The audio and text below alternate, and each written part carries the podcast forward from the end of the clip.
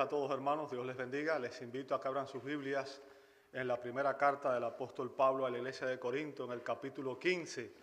Primera Corintios capítulo 15. Y vamos a estar examinando los versos del 45 al 49. Abra ahí su Biblia, por favor. Primera Corintios capítulo 15, versos 45 al 49. Abra ahí su Biblia, por favor.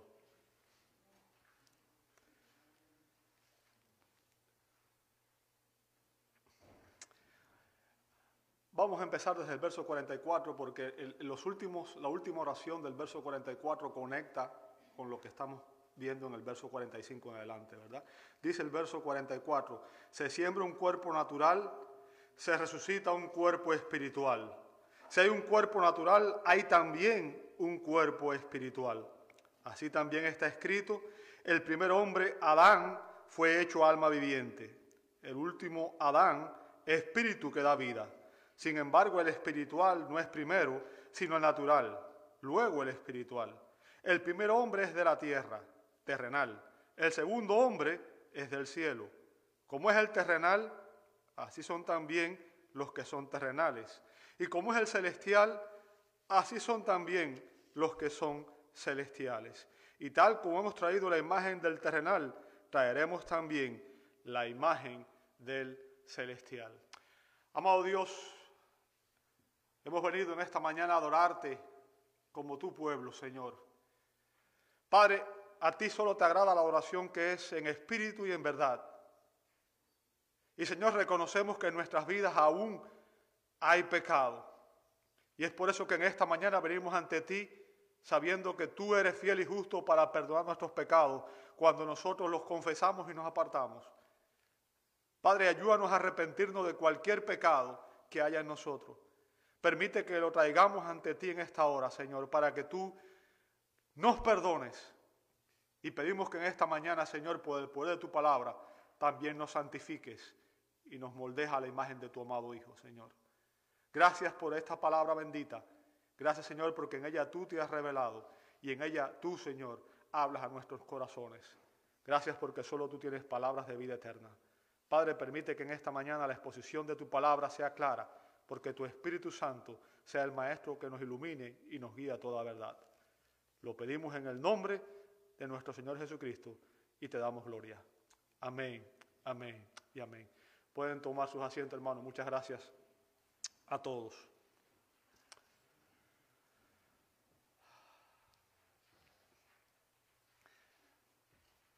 ¿Sabe usted lo que es un prototipo? ¿Sabe usted lo que es un prototipo? Bueno, un prototipo es el primer ejemplar de algo que se produce o se fabrica, ¿verdad? Y, y que sirve como modelo, como ejemplo para producir otros más eso es un prototipo, ¿verdad? El, prototipo permite verificar y confirmar si las réplicas que se están produciendo tienen las mismas características del el, prototipo inicial. O sea, es el modelo que nos permite definir y ver si el resto de la producción es idéntica al prototipo, aquel original que se creó, ¿verdad? Ahora, la Escritura nos enseña en estos pasajes, amado hermano, que la resurrección de nuestro Señor Jesucristo, el cuerpo de resurrección de Cristo, es el prototipo de los cuerpos de resurrección que recibiremos usted y yo. El cuerpo de Cristo, el cuerpo resucitado de Cristo, es el prototipo, es el modelo que tendremos, que tendrán nuestros cuerpos, que cuando seamos resucitados serán semejantes al suyo. Y en estos versos el apóstol Pablo continúa explicándonos algunas diferencias que existirán entre nuestros cuerpos terrenales, nuestros cuerpos terrenales, los cuerpos que poseemos ahora, ¿verdad? Y nuestros cuerpos glorificados.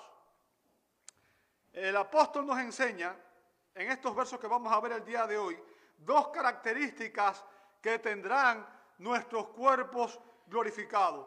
Dos características que tendrán nuestros cuerpos glorificados. Ahora, ¿cuáles son esas características? Bueno, vamos a ver que nuestros cuerpos glorificados serán cuerpos espirituales en los versos 44b, o sea, al final del 44 al 46, y serán cuerpos celestiales, versos 47 al 49. Vamos a ver en primer lugar que nuestros cuerpos de resurrección serán cuerpos espirituales. Fíjense que al final del verso 44, en la última línea, dice, si hay un cuerpo natural, ¿lo ve ahí? Si hay un cuerpo natural. O sea, ¿qué es el cuerpo natural? Es el cuerpo que usted y yo poseemos ahora. El cuerpo con el cual nacemos. Bien. Pero recuerde, en el verso 50 el apóstol Pablo dice que carne y sangre no puede heredar el reino de Dios carne y sangre no puede heredar el reino de Dios. O sea, nuestros cuerpos actuales no pueden entrar al reino de Dios. La única forma de disfrutar, de disfrutar la gloria del cielo es tener un cuerpo adecuado para ese entorno. Imagínense si Dios tratara de, llevarnos al cielo en este momento con nuestros cuerpos sin transformarlos Ninguno de nosotros podía resistir eso. E-, es muy fácil. Si usted monta un avión, usted ve que el avión va presurizado, ¿verdad? ¿Por qué? Porque nosotros vivimos en una atmósfera, en unas condiciones. Este cuerpo terrenal está perfectamente adaptado para vivir en este ambiente en el cual vivimos. Y cuando nos levantan a una altura determinada, nos quedamos sin oxígeno y la presión y todo lo demás nos mata. ¿Entendió eso? Ahora, quiero que tenga eso en cuenta, ¿verdad? Para poder vivir en el cielo tendríamos que tener un cuerpo adecuado para ese entorno. Nuestros cuerpos terrenales están hechos para vivir en este entorno, no para vivir en la gloria eterna. Pero Pablo dice a continuación que hay también un cuerpo espiritual. ¿Lo vio ahí? Ahora, fíjense, hay un cuerpo terrenal y Pablo dice que va a haber cuerpo espiritual. Ahora, quiero aclarar algo para que usted lo entienda bien, porque quizás se preste a mala interpretación, ¿verdad? Cuando se dice que hay un cuerpo espiritual, esto no significa que los cuerpos de resurrección serán inmateriales, o sea, eh, que serán espíritus completamente y que no se verán. No es eso lo que está diciendo, ¿verdad? Si usted ve en Lucas capítulo 24, versos 39 al 40, se habla del cuerpo glorificado de nuestro Señor Jesucristo. Y entre las cosas que usted puede ver allí al leer ese pasaje en Lucas 24, 39 al 40, Jesús, Jesús dice que, que su cuerpo se podía palpar y ver. O sea, se podía tocar. Bien. O sea, y se podía ver. ¿Ok? Y después dice que él tenía carne y huesos. Ahora, cuando se habla de un cuerpo espiritual, se está hablando de que esos nuevos cuerpos que recibiremos estarán llenos de la presencia del Espíritu Santo y estarán controlados por el Espíritu Santo. No habrá ninguna relación con el pecado. El Espíritu Santo será, estará presente en ellos y será, eh, los controlará. Es a eso a lo que se refiere cuando se habla de cuerpos espirituales. Serán cuerpos llenos del poder de Dios, llenos de la gloria de Dios. Bien, es a eso a lo que se refiere cuando habla de cuerpos espirituales, cuerpos controlados por el Espíritu. Ahora, recuerde, Pablo ya nos ha hablado de que en el mundo existen actualmente dos clases de personas. Desde la caída existen en el mundo dos clases de personas. Y ya hemos visto en la carta de los Corintios en el capítulo 3 y capítulo 4, ¿verdad? Perdón, capítulo 2, al final del capítulo 2 y el capítulo 3. Bien, Pablo dice que existen en este mundo personas naturales y personas espirituales. ¿Ok? Usted puede ver eso en, el capítulo 2, al final del capítulo 2, primero de los Corintios, el apóstol Pablo dice, pero el hombre natural no acepta las cosas que del Espíritu de Dios, porque para él son necedad y no las puede entender porque son cosas que se disciernen espiritualmente. En cambio, el que es espiritual, ¿bien? O sea, eh, existen dos clases de personas en este mundo, la natural y la espiritual. Y usted tiene que preguntar, ¿qué diferencia existe este, entre estas personas? ¿Qué diferencias hay entre la persona natural y la persona espiritual. Bueno, déjame decirte, la persona natural o la condición natural es en la que nacemos todos nosotros, en la que nace todo ser humano. La persona natural, aunque está viva físicamente, está muerta espiritualmente. ¿Escuchó eso? Vivo físicamente, pero muerto espiritualmente. La Biblia dice esto en Efesios, en el libro de Efesios, en el capítulo 2, dice que todos nosotros estábamos muertos espiritualmente en nuestros delitos y pecados. Bien, ahí estábamos todos. O sea, nuestros pecados, el pecado es la causa de la muerte espiritual. ¿Ok? Y si usted lee ese pasaje, desde el verso 1 hasta el verso 3, dice que no solamente estábamos muertos en nuestros delitos y pecados, dice, entre los cuales también todos nosotros, fíjense, todos nosotros. Y ahí estaba todo ser humano. En otro tiempo vivíamos en las pasiones de nuestra carne. Y yo quiero que usted entienda, cuando se habla del término carne, se está hablando de nuestra naturaleza carnal, de nuestra naturaleza caída, de nuestra naturaleza corrupta por el pecado. Bien, todo ser humano nace en pecado. Y es eso lo que se refiere cuando dice carne, la naturaleza humana caída. Dice, satisfaciendo los deseos de la carne, o sea, las pasiones que hay en nosotros, las pasiones que hay en nuestra naturaleza caída, ¿bien? Y de la mente, y éramos, note lo que dice a continuación, por naturaleza, o sea, nacemos en esta condición. Esta es la condición en que nace todo ser humano. Dice, y éramos por naturaleza, ¿qué cosa? Hijos de ira. ¿A qué se refiere con que éramos hijos de ira?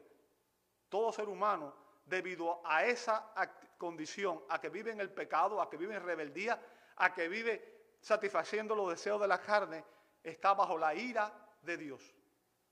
Esa es la condición de todo ser humano al nacer. Está bajo la ira de Dios. ¿Entiende eso? Es importante que entendamos eso. Dice lo mismo que los demás. Ahora, fíjense, esa condición es triste, es deplorable, ¿verdad? En Judas 19 se nos dice que estos individuos son mundanos. O sea, e, e, es el estilo de vida del mundo. Y la palabra mundano y también puede ser traducida como naturales o sensuales. ¿Ok? Y dice a continuación que no tienen el Espíritu. O sea, no tienen el Espíritu Santo. Son personas que están vivas físicamente, pero muertas espiritualmente. Y Pablo dice en Gálatas 5, 19 al 21, que las obras de la carne, o sea, el estilo de vida que caracteriza a las personas carnales o naturales, o las personas que viven en este mundo sin Dios y que no tienen el Espíritu, dice Pablo que son las siguientes. Dice que son evidentes, las cuales son inmoralidad. Y estamos viviendo en un mundo de mucha inmoralidad. Estamos viendo que se está tratando de incluso de corromper a los niños en la escuela. Desde el gobierno se está promoviendo que se enseñe a los niños cosas que son contrarias a la palabra de Dios, impropias, sexualizando la, la enseñanza. Bien, tenemos un, un sistema corrupto ¿Ok? Inmoralidad, impureza, sensualidad, idolatría. Y, y créame, idolatría no es solamente ponerse frente a una imagen. Idolatría es cuando usted adora cualquier cosa que no sea Dios. O adorar al Dios verdadero de una manera equivocada. Eso también es idolatría, dicen los puritanos. Bien.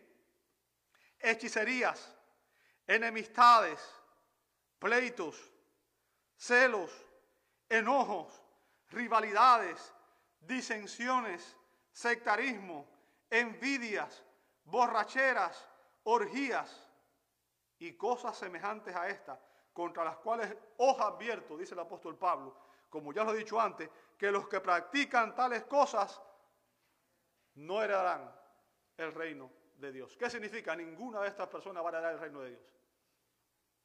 ninguna de estas personas va a heredar el reino de Dios. No se engañe. Si ese es el estilo de vida que usted y yo vivimos, si ese es el estilo de vida que alguien está viviendo, la Biblia es clara cuando dice que una persona que vive en ese estilo de vida no va a heredar el reino de Dios. Bien. Ahora, Pablo también habla en el capítulo 2 y capítulo 3 de que existen también personas espirituales. Personas espirituales. ¿Quiénes son las personas espirituales? Bueno, las personas espirituales aquellas que han nacido de nuevo. Como dice Jesús en Juan capítulo 3, 1 al 8. ¿Recuerdan cuando Jesús estaba hablando con Nicodemo? Y Jesús le dijo, el que no nace de nuevo no puede ver el reino de Dios. Y el nuevo nacimiento es una obra soberana de Dios. Dios hace, ¿sabe? El término que usa ahí, genau aneten, significa nacer de nuevo o nacer de lo alto. Es Dios quien hace nacer a alguien de nuevo. ¿Bien? Y la persona que ha nacido de nuevo posee una nueva naturaleza. Segundo los Corintios 5 y 17, si alguno está en Cristo, ¿qué cosa? Significa que hay una nueva esencia, una nueva naturaleza en esa persona. La naturaleza espiritual que antes no estaba muerta. ¿Bien? O sea, la persona nacida de nuevo es una nueva persona. ¿Ok? Posee una nueva naturaleza. Y esa persona tiene una nueva ciudadanía, como dice Filipenses 3:20. O sea, su ciudadanía ¿dónde está? En el cielo. Y eso hace la distinción entre el natural, cuya ciudadanía es la terrestre, y el espiritual, cuya ciudadanía es el cielo. Bien, es importante que entendamos eso.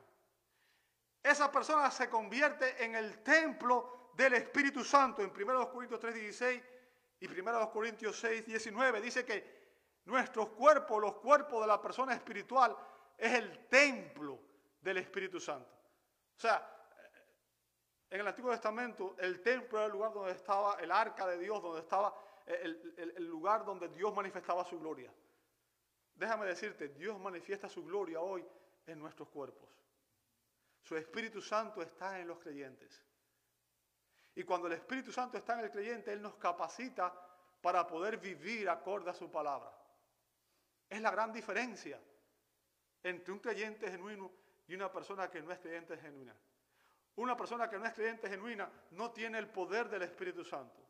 Y puede tratar de imitar la vida cristiana, pero es imposible imitar algo sin tener el poder, la vida cristiana sin tener el poder del Espíritu Santo en nosotros. ¿Por qué?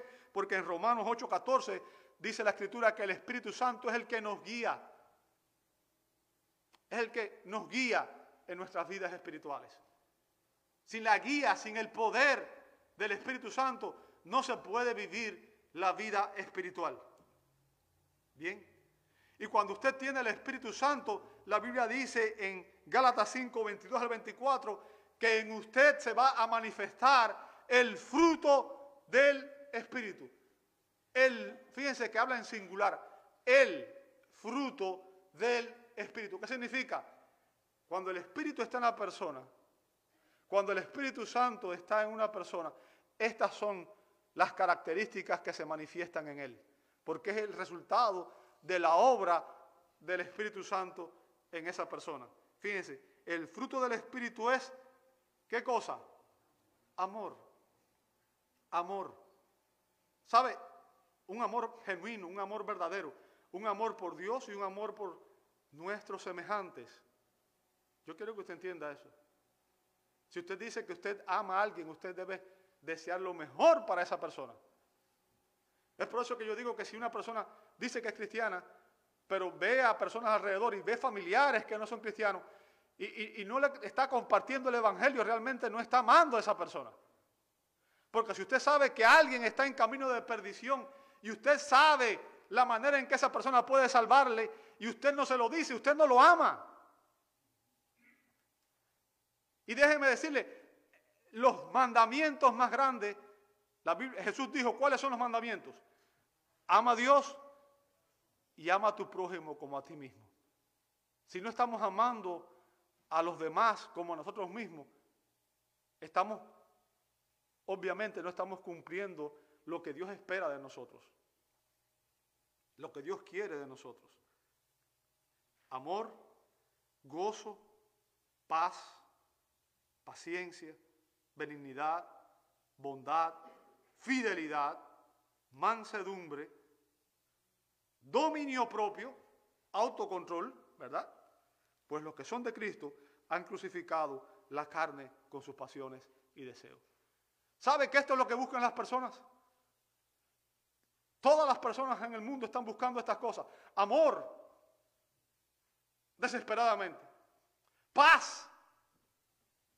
Y vivimos en un mundo convulso por la guerra. Pero están buscando estas cosas en sí mismos o en las cosas materiales y no en la única fuente que puede satisfacer todas estas necesidades, que es Dios. Es Dios, nuestro creador, nuestro diseñador, el único que puede suplir todas estas cosas en nosotros. Bien, usted y yo debemos manifestar estas cualidades. Amor, gozo, paz, paciencia, mansedumbre, dominio propio, autocontrol, ¿verdad? Benignidad, fidelidad.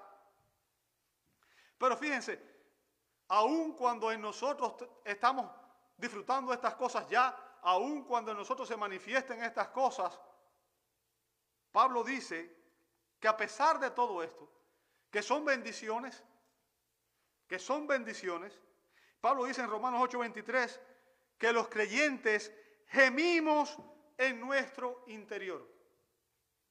Gemimos en nuestro interior. Eh, ¿Qué, está diciendo ahí? Pablo está diciendo que sentimos dolor. ¿Por qué? Porque a pesar de que nuestras almas han sido redimidas, aún nuestros cuerpos no han sido redimidos. Y nuestros cuerpos sirven como base de operaciones del pecado. Es desde nuestros cuerpos, dice Romano, en Pablo en Romanos 7, que, que desde allí el pecado combate con nuestras mentes. Porque aun cuando en nuestra mente quisiéramos y nos deleitáramos en hacer la ley, de, la ley de Dios, hay una ley en nuestros cuerpos que muchas veces nos arrastra cautivo el poder del pecado. ¿Bien? Y es por eso que el apóstol Pablo dice en el verso de Romanos 8:23 que estamos los creyentes, los cristianos, estamos aguardando ansiosamente. Fíjense, aguardando ansiosamente. ¿Qué significa? Tenemos una gran expectativa. Tenemos un, anhelo, un deseo, aguardando ansiosamente. Dice, la adopción como hijos. Ahora, ¿a qué se refiere esto? ¿Acaso no somos hijos de Dios? Claro que sí. La Biblia dice en Juan 1.12 que a todos los que recibieron a Cristo por la fe, Dios les da la potestad de ser hecho qué cosas? Hijos de Dios. Si usted recibió a Cristo por la fe y Cristo es su Señor y Salvador, usted es un hijo o una hija de Dios.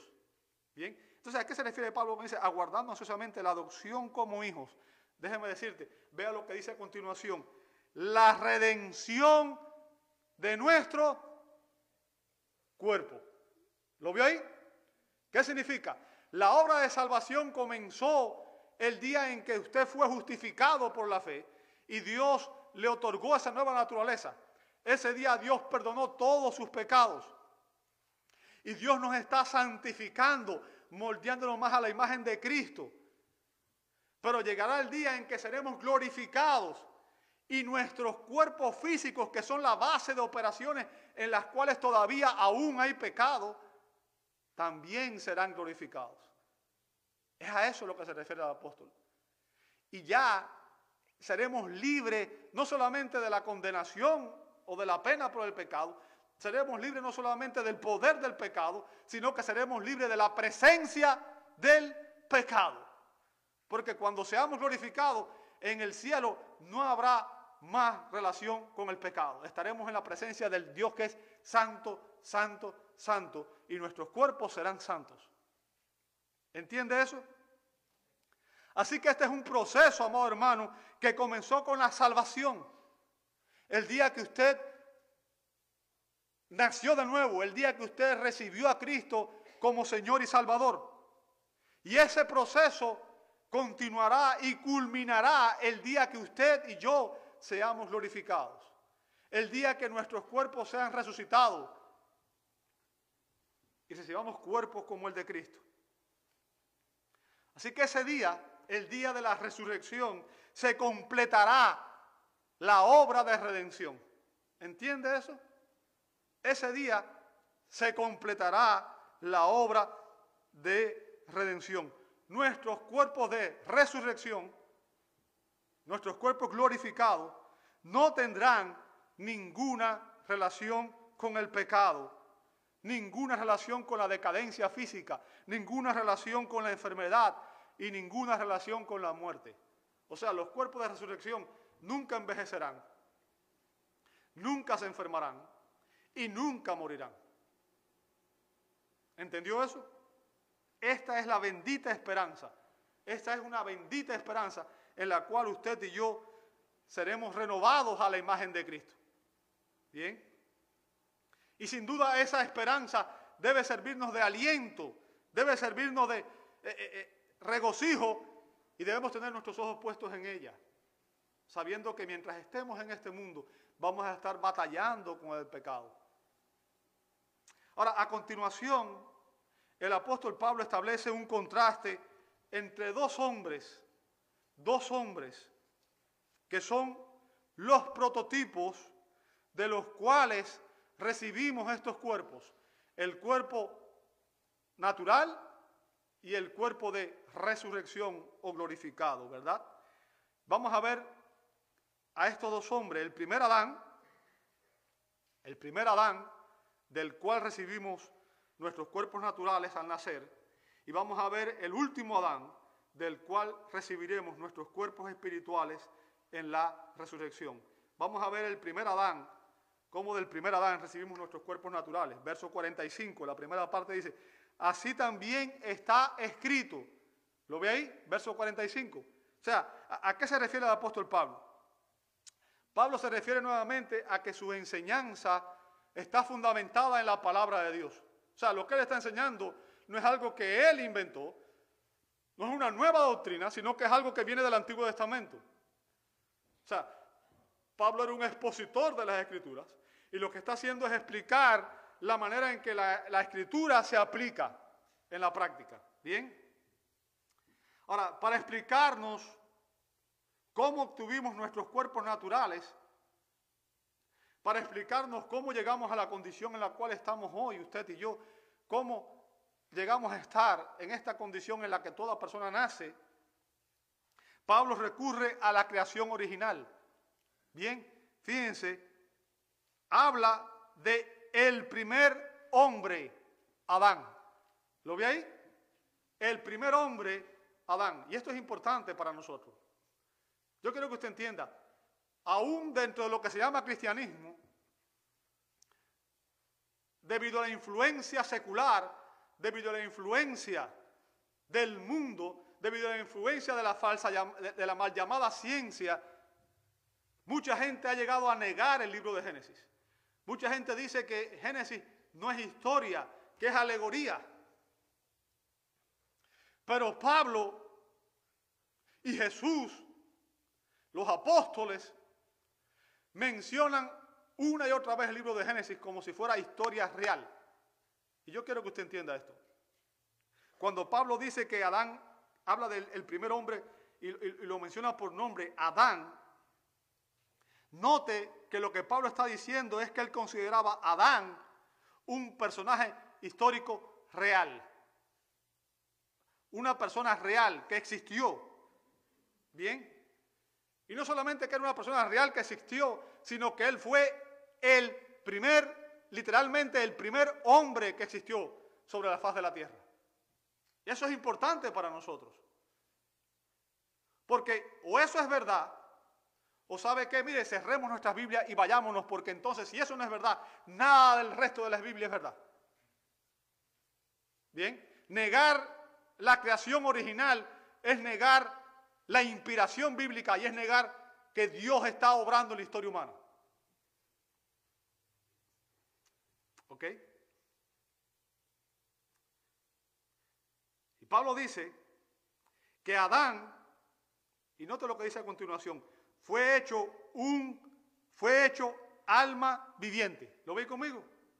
Adán fue hecho alma viviente. ¿Sabe? El apóstol Pablo cita aquí el libro de Génesis en el capítulo 2, en el verso 7. Génesis 2, 7, dice así la escritura, entonces el Señor Dios formó al hombre del polvo de la tierra. Fíjense, eh, Dios agarró un poco de barro y como un alfarero diseñó un cuerpo, ¿verdad? Un cuerpo. Pero note lo que dice a continuación. Y sopló en su nariz el aliento de vida. Y ahora, esta es la cita que hace Pablo. Bien. Y fue el hombre un ser viviente. La expresión ahí, y fue el hombre literalmente un alma viviente. ¿Ok? Eso es lo que dice el libro de Génesis en ese. El hombre es un alma viviente. Y Pablo recurre aquí al primer hombre que Dios creó, que lo llamó Adán. Bien. Él se convirtió en un alma viviente después de que Dios sopló en su nariz el aliento de vida. ¿Ok? Ahora, quiero que entienda lo que Pablo está diciendo ahí. Todos los seres humanos, todo ser humano, poseemos cuerpos naturales, animados por un alma inmaterial. ¿Bien? O sea, eso es lo que somos nosotros. Un cuerpo y tenemos un alma inmaterial que es quien le da vida a ese cuerpo. ¿Bien? ¿Entendió eso? Es importante. Ahora, en la escritura muchas veces se usan alma y espíritu como sinónimos. ¿Bien? No voy a explicar las distinciones que hay, porque hay dos posiciones. Hay algunos que creen que existe, el hombre es, dicótomo, o sea, que es cuerpo y alma solamente, y que el espíritu y el alma son lo mismo. Y otros creen que es tricótomo, o sea, cuerpo, alma y espíritu. Bien, particularmente yo creo en la tricotomía. Creo que el hombre es espíritu, alma y cuerpo y que el alma y el espíritu no son lo mismo, aunque están unidos, forman parte de la misma esencia. Bien, pero bueno, sin ir allá, el punto que quiero que entienda es que la escritura dice en Santiago que el cuerpo sin el espíritu o el cuerpo sin el alma está como muerto. O sea, lo que le da vida al cuerpo, ¿qué es? El alma, el espíritu. Cuando el alma y el espíritu no están en el cuerpo, la persona muere. Bien, y es por eso que cuando una persona muere usted ve su cuerpo, pero su cuerpo está inerte. El cuerpo no tiene ningún tipo de reacción. ¿Por qué? Porque no hay vida, porque lo que le da vida, ¿qué es? El alma y el espíritu. Es lo que lo anima, es lo que le da vida. Bien. Ahora, la encarnación del alma es parte integral del diseño de Dios para la humanidad. Fíjense, Dios nos creó de esa manera. Dios creó al hombre, y cuando hablo del hombre estoy hablando en sentido genérico, hombres, mujeres. Dios nos creó como cuerpo y alma. No creó un alma sola, Él nos dio cuerpos físicos. Bien, es importante que entendamos esto. A través de nuestros cuerpos, a través de nuestro cuerpo físico, experimentamos nuestro entorno, disfrutamos las cosas que nos rodean y nos relacionamos con otras personas. Cuando la Biblia habla de la condición actual de los creyentes que hayan fallecido, o sea, estoy hablando de las personas que son cristianas y que han muerto en la actualidad. ¿Bien? Cuando la Biblia habla de esas personas que son cristianos y que han muerto en la actualidad. Y usted sabe que cuando una persona muere, ¿qué es lo que pasa? Bueno, usted sabe, la Biblia dice que su alma, su espíritu, dice, ausente del cuerpo, presente en el Señor. Pero su cuerpo, ¿a dónde fue? Al cementerio, ¿verdad? Al sepulcro. ¿Sí o no? ¿Ok? Cuando la Biblia habla de los creyentes que han fallecido, los describe como que ellos están desnudos. Desnudos. Si usted ve en 2 Corintios 5, 2 al 4, dice Pablo, pues en verdad en esta morada, ¿y a qué se refiere cuando habla ahí de morada? ¿A qué se está refiriendo? A nuestros cuerpos físicos, ¿verdad? Se refiere a ellos como una morada o como una tienda en la cual habita el alma. ¿Me siguió hasta ahí? Gemimos, anhelando ser, ¿qué cosa? Vestidos. ¿Vestidos con qué? Con nuestra habitación celestial. ¿A qué se refiere con la habitación celestial? Se refiere a los cuerpos glorificados. ¿Se da cuenta? O sea, esos cuerpos que hoy están en la tumba, e, esas personas, sus almas están, se describen como desvestidas y que están anhelando recibir esos cuerpos glorificados. ¿Bien? Y fíjense, Pablo tenía un anhelo apasionado por liberarse de su cuerpo terrenal. Recuerden cuando él dice en Romanos 7:24, miserable de mí, ¿quién me librará de este cuerpo de muerte? O sea, eh, Pablo no, no quería seguir batallando con el pecado, no quería seguir eh, lidiando con la tendencia pecaminosa que había en su mismo cuerpo, ¿verdad? Todo eso lo frustraba. Verso 3 dice, y una vez vestidos, no seremos hallados desnudos. 4. Porque asimismo, lo que estamos en esta, en esta tienda, nuevamente, ¿veis? Nuevamente se refiere los que estamos en estos cuerpos, gemimos agobiados, pues no queremos ser desvestidos, sino vestidos para que lo mortal sea absorbido por la vida. O sea, lo que está diciendo es que, fíjense, esto es importante, amado hermano, afirma que la esperanza del creyente para la próxima vida no es una vida espiritual incorpórea, que eso era lo que estaban enseñando los corintios, ¿verdad? Que el alma se liberaba del cuerpo y que nunca más habría relación con un cuerpo físico. Pero la escritura no enseña eso. La Biblia dice que Dios nos creó para vivir, para que nuestras almas habiten en un cuerpo. Solo que esos cuerpos van a ser resucitados, un cuerpo de resurrección. Todos, todos los cristianos tendremos un cuerpo de resurrección real y eterno. ¿Entendió eso? libre de las debilidades y las imperfecciones de esta vida.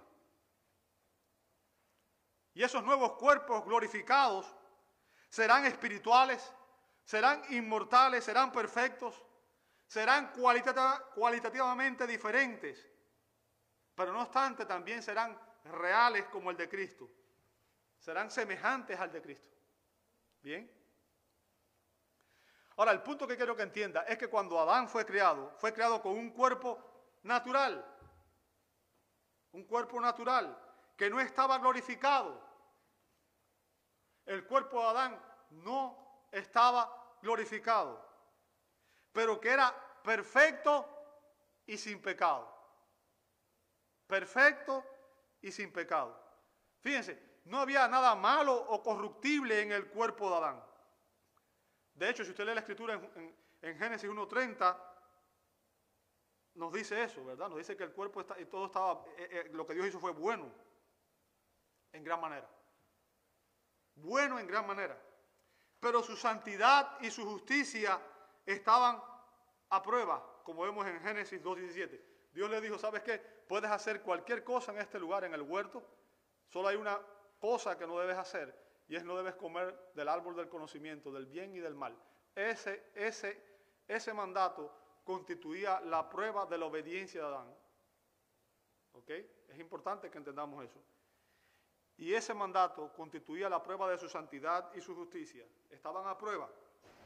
Si Adán no hubiera comido de ese árbol, y él hubiera comido del árbol del de, la vida, en vez de del conocimiento, él había sido glorificado e inmortalizado. O sea, el hombre no hubiera conocido nunca la muerte física. ¿Entiende eso? Nunca habría conocido la muerte física. Usted puede leer en Génesis 2.9 que se habla que había allí el árbol de la vida. Y él habría vivido eternamente, no habría experimentado la muerte. Pero debido a que Adán decidió desobedecer y pecó, la Biblia es clara que cuando Dios le dijo, no comas, le dijo, el día que él comieres ciertamente morirás.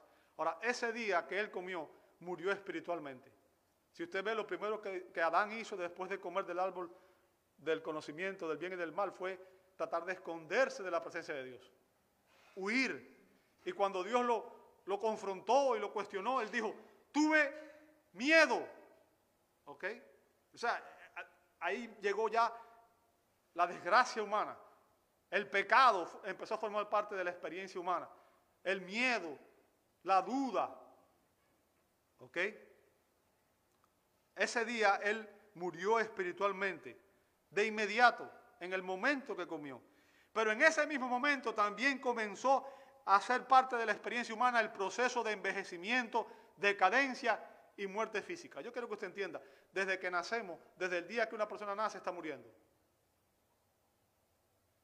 ¿Bien?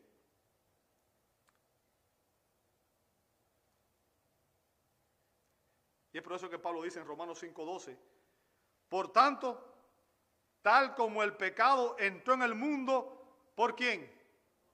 Por un hombre. Fíjense la importancia que tiene conocer el hecho de que Adán es un, es un hombre que literalmente existió. Pablo dice que la condición humana actual en la cual vive todo hombre es resultado de la acción de ese hombre. ¿Entendió el punto? Fíjense.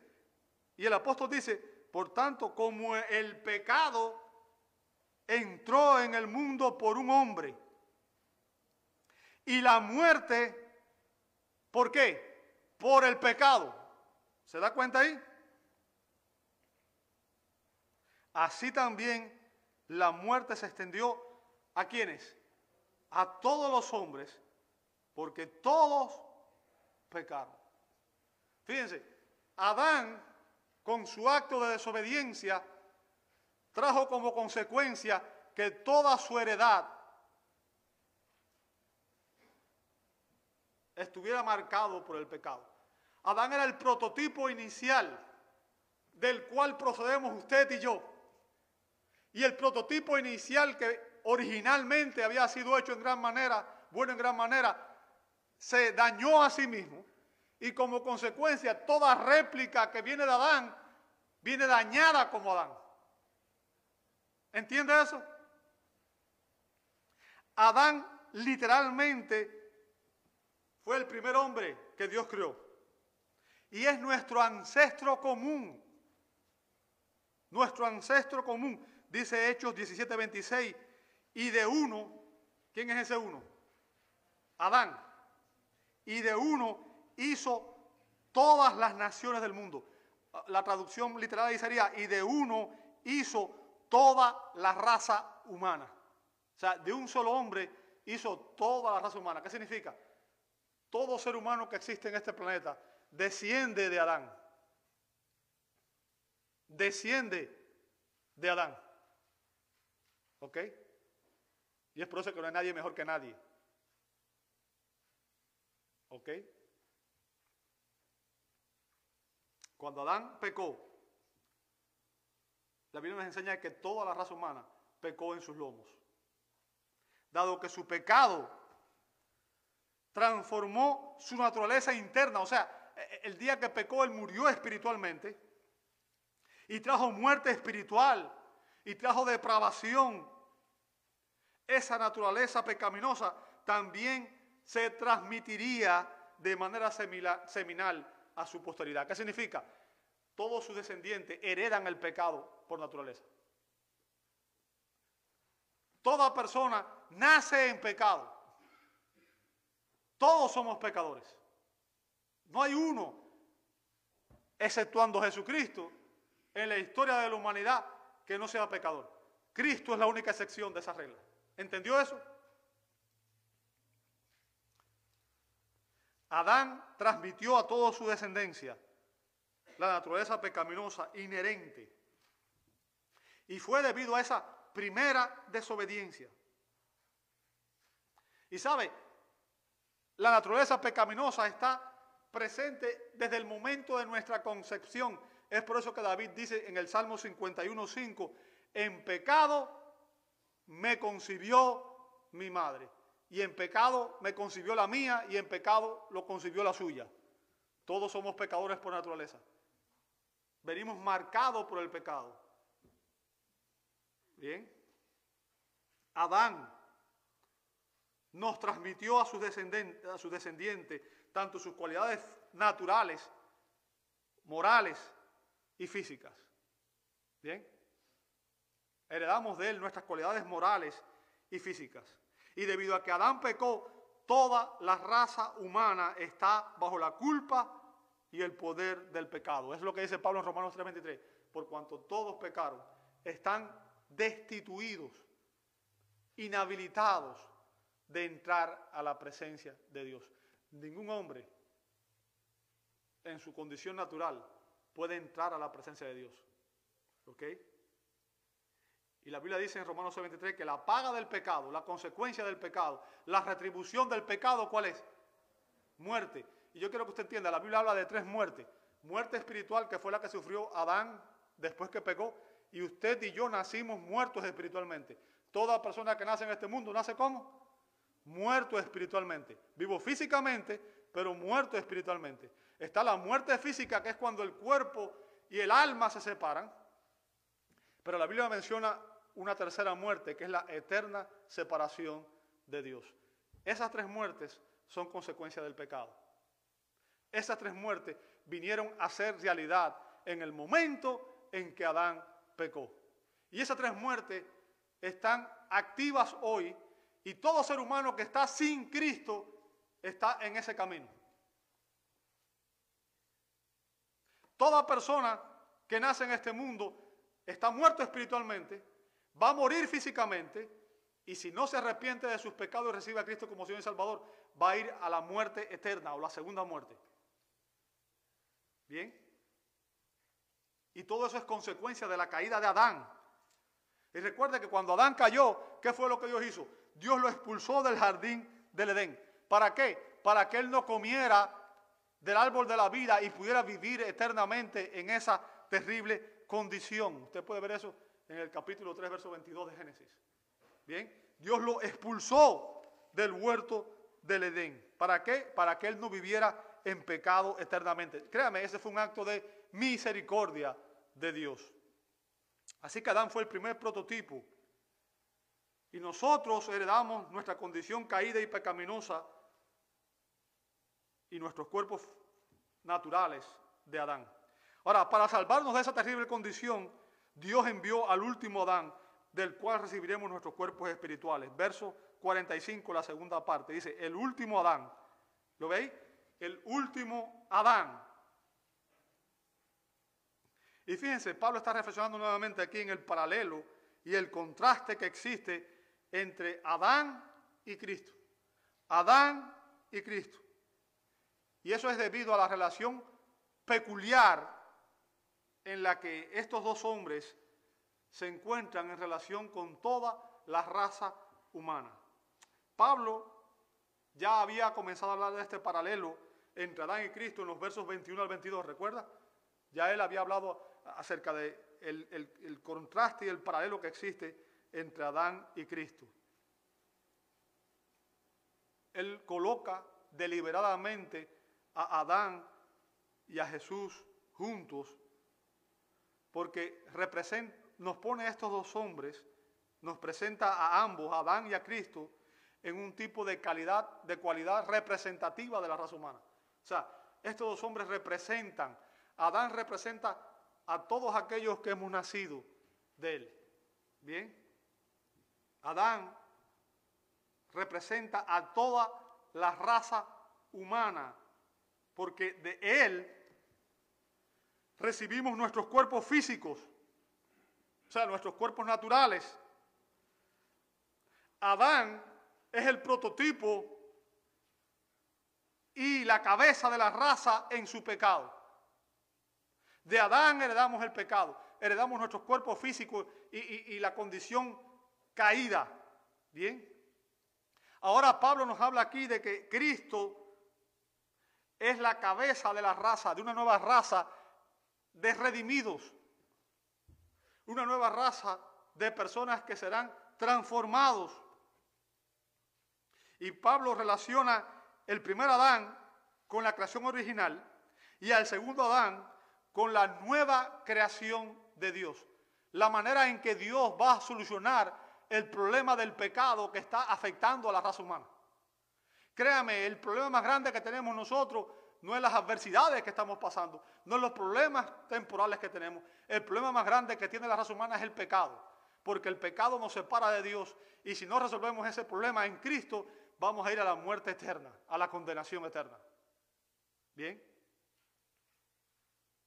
Así que el segundo Adán es la cabeza de una nueva creación. Dice eh, Pablo que por medio de Cristo, y dice que Cristo es espíritu que da vida. Es importante que entendamos esto. ¿Por qué? Porque usted y yo estábamos como muertos espiritualmente. Muertos espiritualmente. Pero Cristo, siendo el Hijo de Dios, siendo la segunda persona de la Trinidad, siendo el creador del universo, recuerde que Juan 1.3 dice que por medio de él fueron hechas todas las cosas, las que están en los cielos, sean tronos, principados, todo fue hecho por medio de él para él. Bien, Cristo es el creador. Y todo el que recibe a Jesucristo por la fe, recibe vida eterna. Vida eterna. Es por eso que la Escritura dice en Juan 3:16, de tal manera amó Dios al mundo, que ha dado a su Hijo unigénito, para que todo aquel que en Él cree no se pierda, mas tenga vida eterna en Cristo. Y yo quiero que usted entienda, la vida eterna está en tener una relación personal con Cristo. Fíjense que Jesús nos dijo, sigan mis enseñanzas y vivirán. Él dijo, si alguno quiere vivir, vengan a mí. Yo soy la resurrección y la vida. Yo soy el camino, la verdad y la vida. Yo soy el pan de vida. Es Cristo. Es una relación personal con Cristo lo que da vida. ¿Bien? Cristo es el prototipo de una nueva raza redimida y representa a todos aquellos que llevan su semejanza espiritual. Bien. Cristo se convirtió en el prototipo de una nueva creación, de una nueva raza de redimidos. Todos aquellos que han nacido de nuevo, como dijo Jesús en Juan 3.1.8, han nacido del Espíritu. Y en Juan 1.13 dice que ellos nacieron no por voluntad de hombre, ni voluntad de varón, sino de Dios. Es Dios quien nos hace nacer. Bien. Todos aquellos que se han arrepentido de su antigua vida de pecado y que han recibido a Jesucristo como su único Señor y Salvador, son constituidos hijos de Dios, son reconciliados con Dios. Y Pablo afirma en Romanos 5, 19 al 21, dice, Romanos 5, 19 dice, porque así como por la desobediencia de un hombre, ¿quién fue ese hombre? Adán, el desobediente. Bien, y yo creo que usted entienda, todo hombre que está en Adán está en desobediencia a Dios. Todo hombre que está en Adán está en desobediencia a Dios. Dice, como la desobediencia de un hombre, los muchos fueron constituidos, ¿qué cosa? Pecadores. O sea, todos sus descendientes fueron constituidos pecadores. Así también por la obediencia de uno, los muchos serán constituidos, ¿qué cosa? Justos, serán justificados ante Dios. Verso 21, para que así como el pecado reinó en la muerte, así también la gracia reine por medio de la justicia para vida eterna mediante Jesucristo nuestro Señor. Fíjense, Pablo está contrastando en esos versos la justificación y la condenación. La justificación y la condenación. En otras palabras, nuestra condición, nuestro estatus legal ante Dios. Dios es el juez supremo Dios es el juez y Dios va a juzgar a toda persona. Y Él va a declarar quiénes son justos y quiénes están condenados. Ahora, yo quiero que usted entienda, ¿cómo puede un pecador, estando en la condición en que nacemos reconciliarse con un Dios que es perfectamente santo. ¿Qué tengo que hacer? ¿Qué obras tengo que hacer? ¿Qué debe hacer un pecador para ser salvo? Esa es la pregunta. Eh, Recuerda la pregunta que hizo Job. ¿Cómo puede un hombre eh, eh, justificarse ante Dios? ¿De qué depende ese estatus? ¿De qué depende la justificación? La Biblia es clara cuando dice que ese estatus depende de una relación personal con Jesucristo. Una relación personal con Jesucristo. El apóstol Juan nos dice en Juan 3:18, Juan 3:18, el que cree en Él, hablando de Cristo, el que cree en Él no es qué cosa. Fíjense, aquellos que creen en Cristo no recibirán condenación. ¿Lo veis conmigo? Pero el que no cree ya ha sido condenado. ¿Por qué? Porque no ha creído en el nombre del unigénito Hijo de Dios. El rechazar a Cristo constituye la base, el clima de la rebelión en resistir incluso la oferta de salvación que Dios en su gracia extiende a esta humanidad. Dios envió a su Hijo al mundo para salvar al mundo, no para condenarlo, porque el mundo ya estaba condenado desde el día en que Adán se rebeló contra Dios. ¿Entiende eso? Jesús vino al mundo, a un mundo que ya estaba condenado. Y él dijo que él había venido en Lucas 19:10 a buscar y a condenar. ¿Él vino a qué? A buscar y a salvar lo que se había perdido. Y es por eso que yo quiero que usted entienda que es importante que toda persona reciba a Cristo por la fe. ¿Por qué es importante que toda persona reciba a Cristo por la fe? No se trata de recibir eh, al pastor ni la iglesia. mire, ni yo salvo a nadie, ni la iglesia salva a nadie, ningún rito salva a nadie, ninguna obra salva a nadie. No importa otra cosa. Es Cristo. Es una relación personal con Cristo. Entender que Cristo es el Hijo de Dios que descendió del cielo a morir como nuestro sustituto para pagar la pena por nuestros pecados. Y que a menos que tú recibas a Cristo por la fe, estás condenado.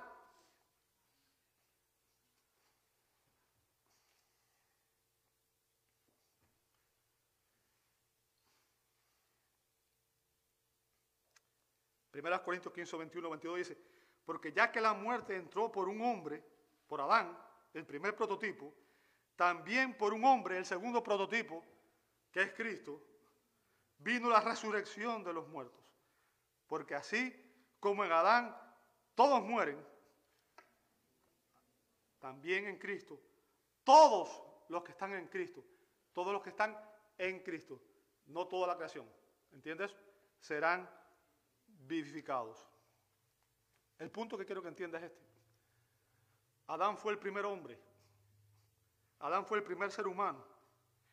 Y por su pecado, Adán trajo la muerte a toda la raza humana. La segunda persona de la Trinidad se hizo hombre.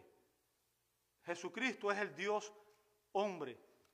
Y como hombre, Cristo vivió una vida perfecta y sin pecado y murió como nuestro sustituto para justificarnos. Y todo aquel que recibe a Cristo, Dios le otorga la perfecta justicia de Cristo.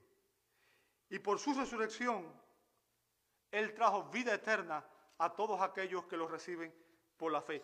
Todos aquellos que reciben a Jesucristo por la fe, la Biblia dice que los reciben, que reciben vida eterna. A través de Adán hemos heredado nuestros cuerpos naturales y nuestra naturaleza pecaminosa. A través de Cristo, el segundo prototipo, recibimos vida espiritual y en la resurrección recibiremos cuerpos glorificados como el suyo.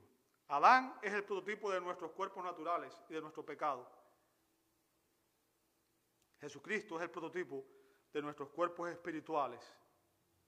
Así que la resurrección de Cristo constituye el prototipo de toda resurrección posterior de los redimidos. O sea, todos aquellos que estemos en Cristo vamos a recibir un cuerpo como el suyo verso 46, ya estoy terminando hermano.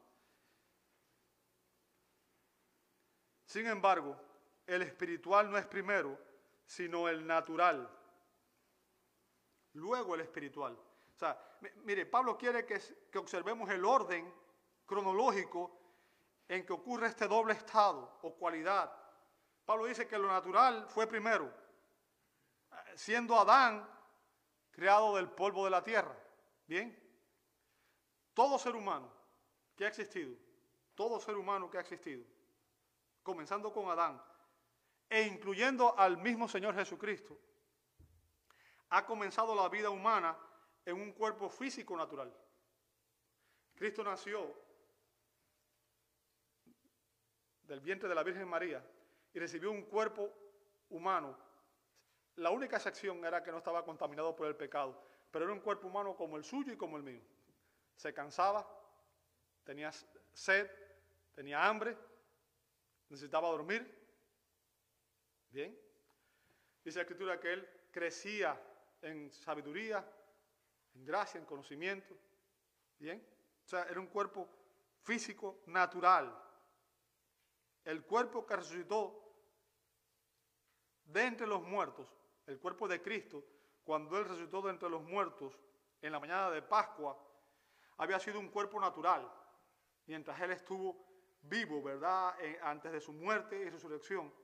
Pero en la resurrección, o sea, después de su resurrección, Cristo recibió un cuerpo glorificado, un cuerpo espiritual, un cuerpo eterno. Y ese cuerpo de Cristo es el prototipo del cuerpo que usted y yo recibiremos en nuestra resurrección. Recibiremos cuerpos espirituales como el de Cristo. Y la semana que viene veremos que también serán cuerpos celestiales. Te invito a orar. Señor, te damos gracias. Gracias porque en Cristo tú nos has dado salvación y vida eterna. Gracias porque en Él hemos recibido unos cuerpos que son serán cuerpos espirituales cuerpos que no tendrán más relación con el pecado. Gracias por la obra de redención en Cristo. Gracias porque esa obra de redención ya comenzó el día que recibimos a Cristo como Salvador. Pero no culminará hasta el día en que recibamos esos cuerpos resucitados, en los cuales seremos semejantes a nuestro Señor y estaremos en gloria por siempre, adorando a nuestro Señor en espíritu y en verdad. Gracias Dios por tu misericordia. En el nombre de Jesús oramos. Amém.